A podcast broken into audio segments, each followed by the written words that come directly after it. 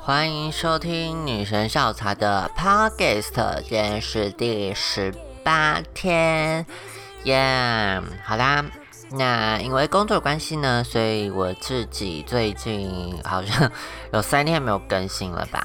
对，但今天一口气更新两集。那上一集我是聊民主，然后对于台湾的自我认同，就我自己的一些历程啦，就是小小的、短短的。但我想说，还是因为分主题来分段这样子，所以十八天的就是要来聊一个比较日常，然后。啊，比较是之前有朋友跟我说的，比较没有内容一点呀。但我觉得就是大家希望就是有这种陪伴的声音吧，就是呃，所以我的 podcast 可能才会有人默默一直在听，就是这种感觉很好。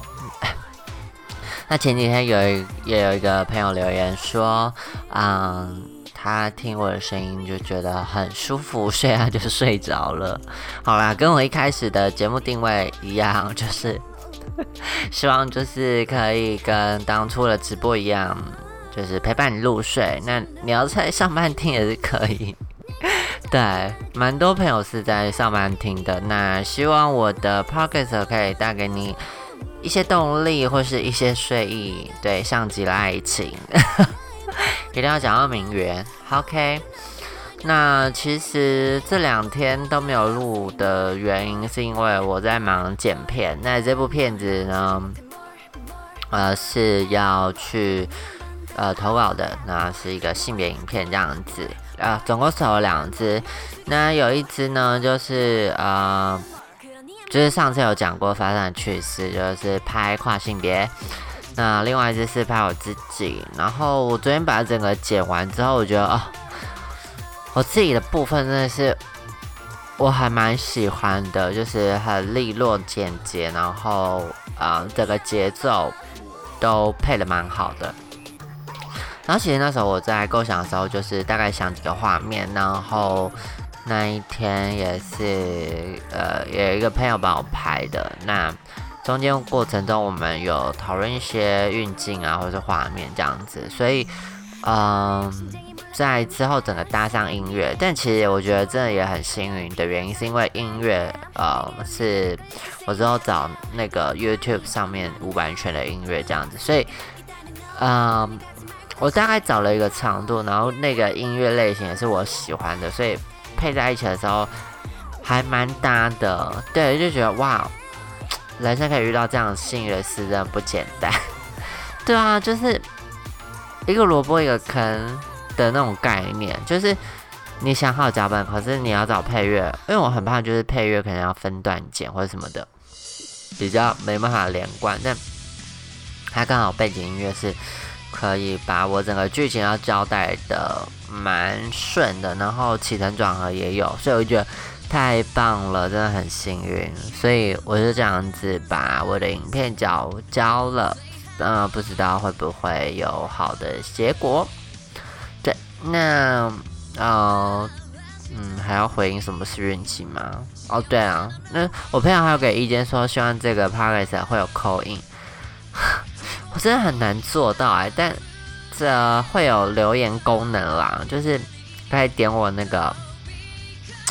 就是 p a r i s 的连接，就是我之前有一集有附上连接，但好像大家没有在使用，所以我就又把它拿下来了。所以如果大家想要留言或是想要什么回应，其实就直接私讯我好了，就是让我知道你有在听。对，所以啊，不知道大家想想要什么互动方式，就是都可以。留言对，那我觉得听众其实蛮多是我真的自己自身的朋友，我觉得感谢你们的支持，就是好像就是有一股动力可以就是一直做这样子。那我自己就觉得真的蛮偷懒的，就是我觉得啊，其实我是蛮喜欢讲话的，或者说故事，但我也喜欢听啦。只是我就觉得，呃，一个人不用面对镜头，然后可以这样讲。的故事，就是说说话，我会觉得蛮不错的。其实以前就是对那种广播节目啊，就是有一些向往。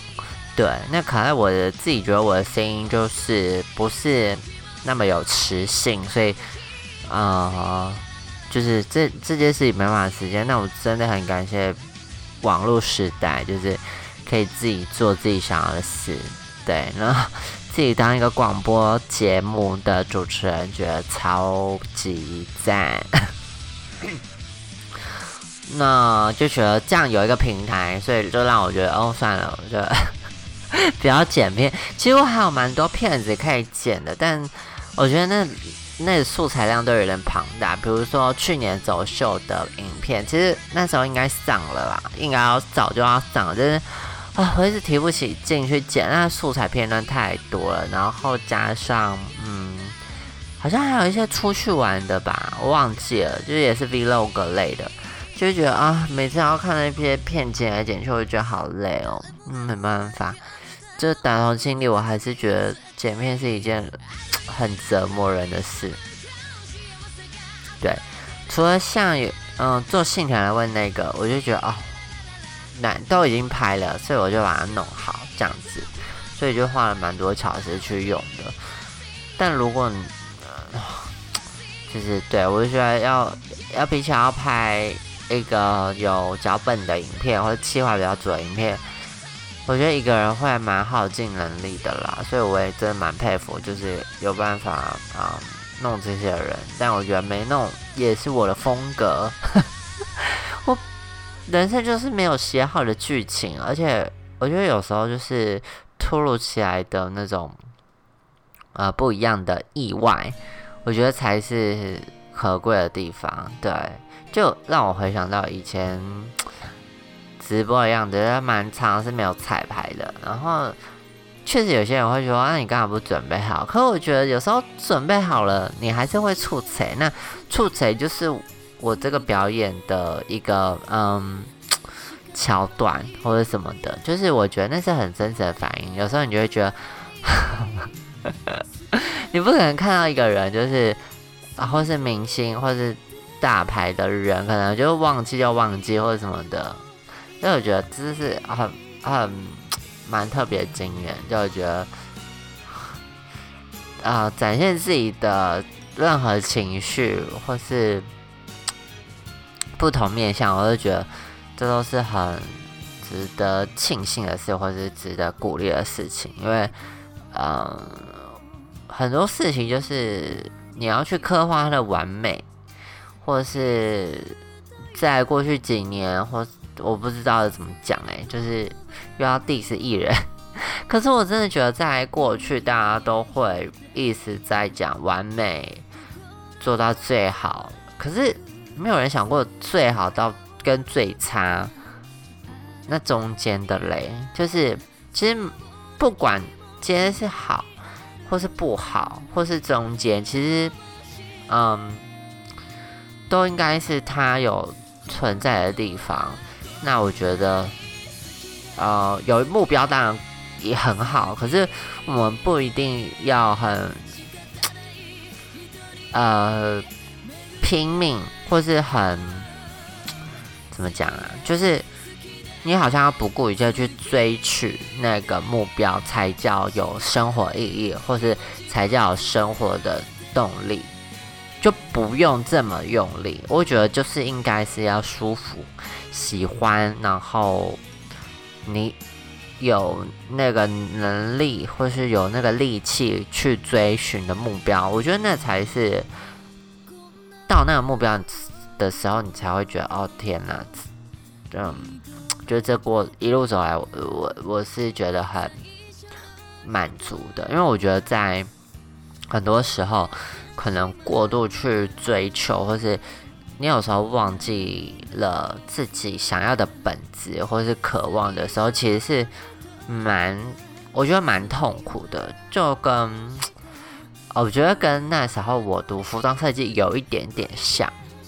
那我觉得比较验证的是，我到社会上，然后去当服装设计助理的时候，我才觉得这个梦想真的太遥远了。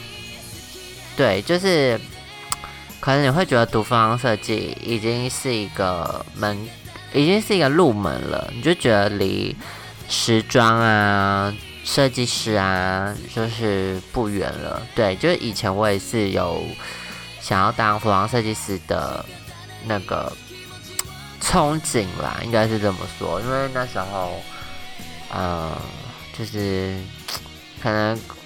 刚得知自己是 gay 啊，然后就会开始对什么时尚的东西感兴趣，然后看流行音 house 啊，然后什么的，就是开始在吸收一些牌子的大牌子、名牌的资讯的时候，就会有一些憧憬。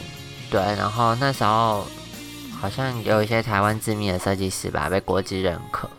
所以就会觉得哦，我有一天也想要设计服装，对啊，那确实我自己本身就对设计或是艺术的东西就是有感兴趣，所以就是读服装科。那我觉得比较惨的是，真的是到业界上，就是呃，台湾除非有一些你有些资本或是你的才华真的被认可，或是 我不知道怎么怎么形容我的感觉，就是嗯。你好像就是不是读了，你就是一定可以成为服装设计师，对，就是你好像必须要达到某个标准，你你才可以达到那个目标。那我们当然可能机运啊或者什么的不是很好，那所以我们就只能去呃一些什么。牌子当设计助理啊，然后什么的，然后其实那过程蛮难熬的。对于在台湾服装产业，然后我不知道哎，就是嗯，那个环境还是很传统，还是很怎么讲啊？需要有那种师傅带你的那种感觉，你懂吗？就是还是有那种学徒的观念。那我觉得这种观念也 OK，可是薪水或者什么的，其实哦。那真的是无法生活啦！以现在的那个 物质水平来讲，那可能近几年当然可能政府有调息或者什么，也许就会比较好一点。可我觉得当时的工作量啊或者什么的，其实你真的要有很有意志力才有办法撑下去。就我以前是嗯。因为服装有春春夏秋冬嘛，那一年可能就有两季，那这两季可能要拍两次的拍呃拍照目录这样子。那其实我们能真的好好休息的日子不多，可能就一个月比较闲一点点。那闲其实就是还是很忙啦，对，所以我觉得就是在那种一整年很多忙的状况下，其实就。蛮耗能的，对。那虽然是以前的公司，就是制度上那有一些问题啊，或者他的工作流程确实有一些问题，但我觉得好险是有到那么强度的公司，你才会觉得哦。那如果如果这个是低标的话，那或是这个其实是业界台湾产业差不多的水准的话，你就会觉得说哦。那你真的可能真的不能待。那我也是从那个环境跳出来，或是已经累到觉得哦，我真的快死了那种情况下，就是选择放弃这样子，就是梦醒了这样子，就会觉得说，呃，这真的不是强，不是要强人所难，就是嗯，有些事真的是勉强不来。所以我确实是那时候就是有觉得啊，那。真的好像不用这么累，因为真的那么累的话，好像呃也 也没有什么意义。就是你好像做的事情反而变少了这样子，然后你好像没办法在那时候体验一些人生的 当时那个年纪的可以体会的事，对，所以就离开了服装的助理的工作这样子。那我觉得蛮嗯。特别的地方啊，是说，嗯，我觉得鼓起勇气就是离职啊，这样子。我觉得对于当初那种社会啊，然后在想要经济独立的状况下做出这样的选择，其实对很多人来讲不容易。可是我觉得就是，你就是狠下心来，就是呃，没有工作，没有这个工作，你不会死，就是你其实。人是有办法，就是激发自己的潜能的。但我觉得，就是在那个工作环境下，其实你已经过得不是很开心了。那我觉得你应该要回归到自己的内心的声音身上，所以我就离职了。那当然，工作其实后面也待了，呃，就是销售员的工作也是三年。可是我觉得，觉得，嗯，要离职还是会有那个原因啦，就是。你确实在这个地方，你可能碰到瓶颈啦，或是说，嗯，确实自己是待的不开心的。对我其实后到后面就是因为被调去台北，那我家住桃园，我觉得这样的生活品质不是我要的。那我就会反思到，我上一个工作，我之所以离职的原因，是因为我想要，呃，我想要有更多自己的生活，然后想要有更多自己的时间，那也不想要那么累。因为我觉得累没有品质，就是我宁愿在家里熬夜打电动，玩到很晚，总比你在那个工作压力下那么大，然后去做这样子的熬夜，而且我觉得那是更痛苦的。那我觉得，呃，就好险，就是也离开那样子的工作，但自己又选择一个蛮蛮狠心的，就是蛮也是蛮需要压力的工作，就是。目前，呃，就是服装，就是销售员之后，就是开始呈现结案的状态。就那时候我也自己蛮厉害，这样活了半年，这样子，就是呃自己接，然后自己生活这样子，就蛮感谢那时候的衣食父母。那我觉得，呃，我现在在基地工作，是我现在人生蛮好的状态啊。对，就是。做自己想做的事，然后压力也没有到非常大，就是当然忙的时候还是有，可是我觉得总比以前是基本上是每天都有压力，然后那压力是无形的，在销售员的状况下，因为你要业绩啊什么的，那我觉得在设计助理的那种压力又不一样，就是你可能一个决定会影响到你呃下半年的。公司的状况，或者下半年的走势，就你可能呃犯了一个错，你等于是后面你要用更多时间来去弥补那个错误，所以我觉得那那样是蛮累的。但我觉得也很感谢那时候有这样的工作的历练，而可以胜任现在的工作，因为我觉得不管是面对嗯。要处理事情上啊，或是一些工作的流程上、程序上，确实有那样的强度在，你会知道哦，那这个事情做的程度是哪？我觉得这也是蛮重要的啊。只是说，嗯，要先要讲的就是你的底线啦，就是你可以。你可以挑战自己的底线，但你不要让自己真的是过得很不开心。就是如果你今天已经有一点情绪失衡，或者是压力失衡，让你有掉发，或者是那种就是不自然的状况发生的话，其实你应该要有这个警觉。对，因为像我那时候，嗯，服装设计助理，其实心情上是没有，但我去。有一度是真的很想要杀掉设计师，就那意念是强烈的，或者是想说明天就不要来上班这样子，对。所以我觉得那个压力是真的是蛮恐怖的，因为如果这个压力不大的话，其实不会有那种很强的意志。因为我们当然会开玩笑说好想杀他，可是我当下是真的有那种想把他掐死的那种状态，所以。我觉得就是当你意识到你有这样子比较呃负面的情绪，在面对工作的话，或是对你自己身体有造成一些困扰的话，请你真的是停止。就是我觉得这对你自己是没有任何的好处的，因为真的是唯有过得开心，或是呃舒服的状态，你的工作啊，或是你的自己的生活品质才会达到一个。好的状态，对，就是我觉得那种心理的踏实感是很需要的啦。所以，哎，其实我已经有点忘记我前面到底在讲什么了，已经大忘记。但是我应该是要讲说，嗯，对于自己的生活态度，或是嗯自己的那种强度，就不用憋太紧。